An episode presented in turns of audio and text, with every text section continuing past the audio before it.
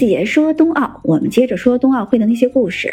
北京2022年冬奥会是第二四届冬季奥林匹克运动会。冬奥会呢，经历了九十多年的发展。那您知道第一届冬奥会是在哪年举行的吗？它是在1924年，而且是在两年之后才被确认为是第一届冬奥会。它的比赛地点是在法国的夏摩尼，参赛的有冰雪运动水平特别高的挪威、芬兰、瑞典、瑞士、奥地利、美国、加拿大、法国，以及对比赛不抱多大希望呢，但也颇有兴趣的英国、意大利、比利时、捷克斯洛伐克、拉脱维亚、匈牙利、南斯拉夫、波兰等十六个国家。参赛的运动员共有二百九十四人，其中女选手十三人，男。男选手是二百八十一人。从参赛的国家可以看出来，这实际上就是一次欧美的冰雪赛。比赛共设有十六个小项，比赛的项目有滑雪、滑冰、冰球和有舵雪橇。另外呢，还有两个表演项目，一个是军事滑雪射击，一个是冰上溜石。在当年呢，这次运动会呢并不叫冬奥会，而是被叫做一九二四年。国际冬季体育运动周这一次运动会定于在一九二四年的一月二十五号至二月五号举行，共进行了十二天。开幕后的的首个比赛项目是速度滑冰，它是历史最为悠久的冬季运动之一。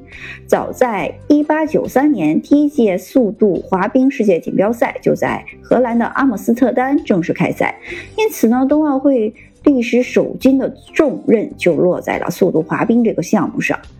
一九二四年的速度滑冰和冰球比赛和我们现在所看到的比赛差别不大，但是在当年的冰壶赛场上却有着不一样的景象，因为运动员使用的扫冰器像我们家用的扫把。与现代的冰壶刷有着很大的区别，而且当时只有三支队伍参加了此次比赛。由于参赛队伍过少，一九二四年冬奥会之后呢，冰壶运动长时间就排除在了冬奥会大家庭之外，直到一九九八年才重新回到了冬奥会。还有一个项目，在一九二四年的冬奥会之后，同样退出了奥运舞台，它的名字叫军事巡逻。从名字上可以看出来，它是从战争中演变而来的比赛项目。运动员们以团队形式参赛，在三十公里的滑雪过程当中，还需要进行射击。每命中一发，最终成绩就会减去三十秒。军事巡逻亮相冬奥会的三十六年后呢？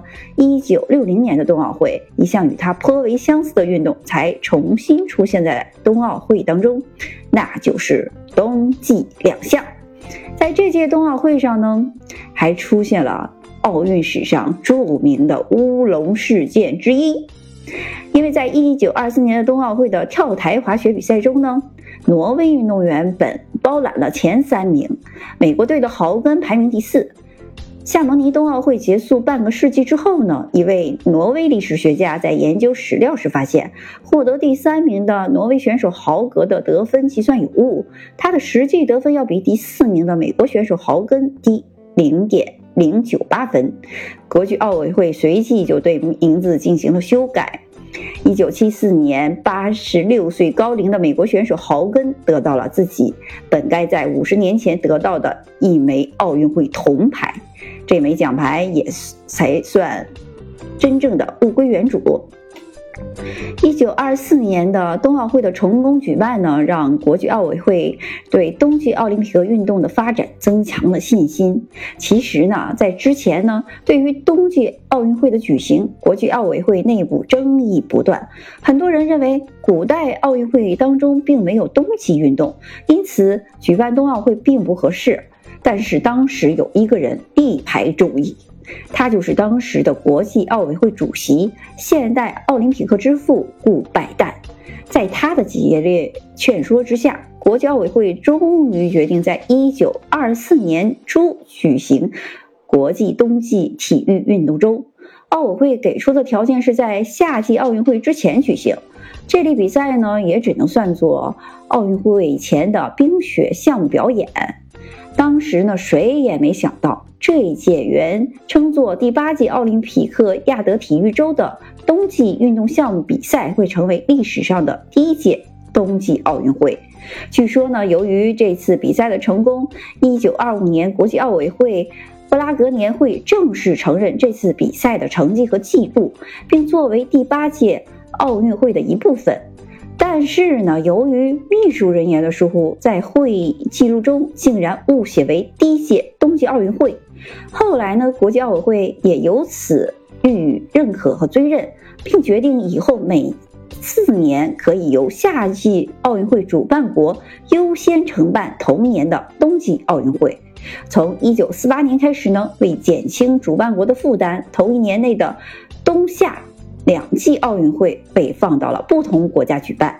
一九九四年呢，国际奥委会又决定将冬奥会与夏奥会分开在不同的年份举行，但这次与夏奥会的技法不同，按实际举办的次数计算。所以今天的分享就到此结束了。大家需要关注我哦，这样你才能知道更多的冬奥会的一些故事。拜拜。